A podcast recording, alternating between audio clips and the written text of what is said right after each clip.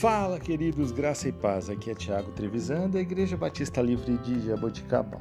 Vamos para o nosso devocional 856.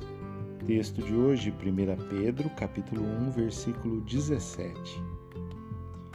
Uma vez que vocês chamam Pai, aquele que julga imparcialmente as obras de cada um, portem-se com temor durante a jornada terrena de vocês. Queridos, Pedro advertiu seus leitores da tentação da fé. Ele sabia bem o que significava se amoldar pelos maus desejos de outrora. Certa vez, ele declarou audaciosamente que estava disposto a morrer por Jesus. Mas uma hora depois negou até mesmo conhecer Jesus. A única maneira de não se amoldar a outra é, outra vez aos nossos desejos carnais, é manter a consciência de nossa verdadeira identidade.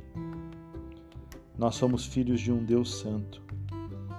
Como filhos, somos fracos e dependentes. Mas o Pai de quem dependemos é forte, amoroso, justo e perfeito. Se temos a nossa identidade como filhos de Deus, devemos viver como tal devemos nos portar como tal, para que o nome do Senhor seja glorificado em todos os lugares onde estivermos, para que o nome do Senhor seja glorificado em tudo o que fizermos.